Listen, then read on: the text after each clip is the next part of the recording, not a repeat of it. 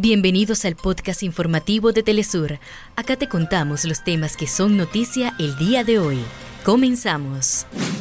El presidente de Venezuela, Nicolás Maduro, reitera su llamado al diálogo en defensa de las instituciones del Estado venezolano ante la injerencia e intentos de desestabilización promovidos por la extrema derecha. La Cámara de Diputados de Argentina suspendió hasta este jueves la sesión que debate la polémica ley Omnibus. En las afueras del Congreso, un fuerte operativo de seguridad reprimió a manifestantes.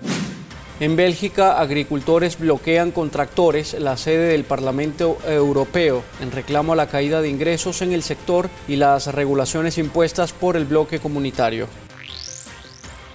Hasta acá nuestros titulares.